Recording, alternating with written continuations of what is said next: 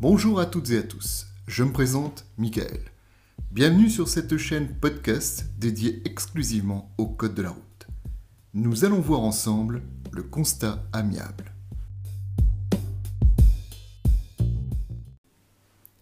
Vous pouvez récupérer un constat amiable auprès de votre assureur. Généralement, il les donne. Le constat amiable est un document européen. Ça, c'est quand même cool, parce que du coup, si on a un accident dans un pays de l'Europe, on peut prendre soit notre constat, ou soit celui de l'habitant du pays, et ça va être bien plus simple pour le remplir. C'est un document qui n'est absolument pas obligatoire. Oui, le constat amiable n'est pas obligatoire.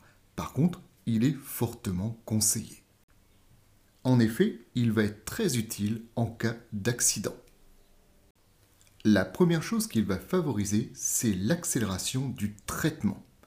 En effet, grâce au constat, euh, toutes les mesures prises en place par les assureurs vont bien plus vite que si vous écriviez sur un papier tout simple les circonstances de l'accident.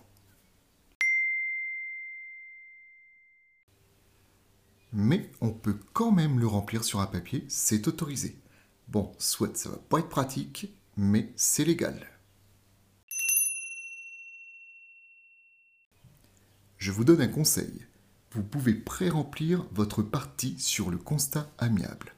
Ainsi, si par malheur vous avez un accident, eh bien vous ne perdrez pas de temps à remplir votre côté et ça vous permettra de mieux réfléchir aux circonstances de l'accident et surtout mieux réfléchir à comment vous allez remplir les cases et comment vous allez dessiner. Aujourd'hui, on peut même utiliser un constat dématérialisé, c'est-à-dire sur le smartphone, avec l'application e-constat. C'est bien plus rapide, c'est plus fiable et c'est bien plus simple, il suffit juste de suivre l'application en elle-même qui nous donne la démarche et du coup on évite comme ça de se tromper. Le constat amiable est constitué de deux feuilles avec un système carbone. Lorsque j'écris sur la première feuille, forcément, ça vient sur la deuxième. Ainsi, chaque partie va pouvoir prendre un exemplaire du constat amiable. Une fois le constat rempli par les deux partie. Donc là, il va falloir signer en bas. Et une fois qu'il est signé, il est interdit à ce moment-là de modifier ce que l'on appelle le recto, c'est-à-dire la première page. Le verso donc du constat amiable, l'arrière de la feuille, lui peut être rempli tranquillement chez soi avant de le donner à son assureur. Une fois que vous avez votre exemplaire du constat amiable, vous avez 5 jours ouvrés pour le donner à votre assureur. Qu'est-ce que 5 jours ouvrés? Imaginons vous avez un accident le vendredi. Alors le samedi, le dimanche, vous ne le comptez pas parce que les assureurs sont fermés. Donc vous recomptez à partir du lundi. Lundi, mardi, mercredi, jeudi, vendredi. Voilà, 5 jours ouvrés. Une fois que les assureurs ont reçu les exemplaires du constat amiable, les responsabilités de chacun des conducteurs va pouvoir être établies suivant un barème.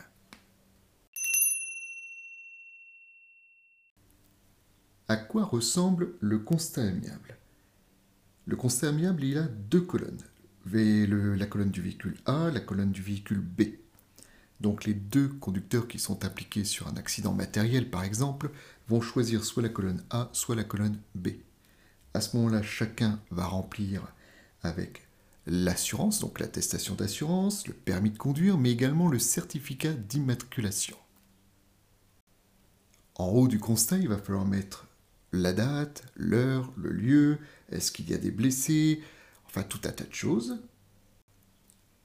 Au milieu, il y a des cases qui correspondent aux circonstances donc de l'accident. Le véhicule arrivé de droite, par exemple. Le véhicule tourné à gauche, un autre exemple. Donc chacun des parties va remplir une case. Ou plusieurs. En bas, donc où on coche les croix, il va falloir mettre le nombre de croix qu'il y a. S'il y en a 0, on n'hésite pas à mettre 0. Ensuite, il va falloir indiquer par une flèche euh, où, où se trouve l'impact lors de l'accident par rapport à notre véhicule. Bien sûr, faire le croquis. Ça, c'est moins simple. Et ensuite, n'oubliez pas de signer.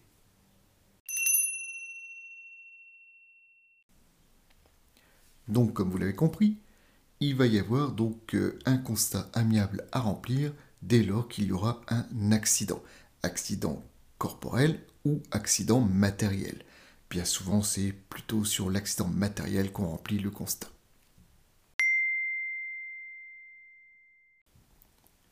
Attention, si vous êtes impliqué dans un accident matériel et que vous décidez de partir, vous commettez ce que l'on appelle un délit de fuite.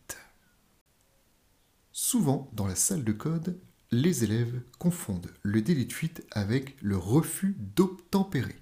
Ce n'est pas tout à fait la même chose. Le délit de fuite, c'est lorsque vous êtes impliqué dans un accident et que vous partez. Vous venez de renverser donc un piéton et vous décidez délibérément de partir.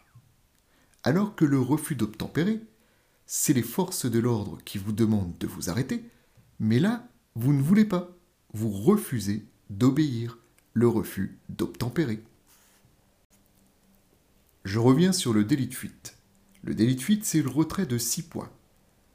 Peine d'emprisonnement de 3 ans, suspension de permis, 75 000 euros d'amende dépistage d'alcoolémie obligatoire, voire annulation du permis.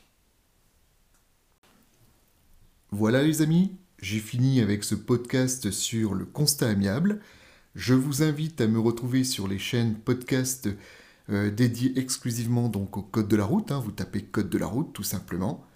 N'hésitez pas à aller sur encore.fm afin de me laisser vos commentaires. Sur ce, je vous laisse et je vous remercie.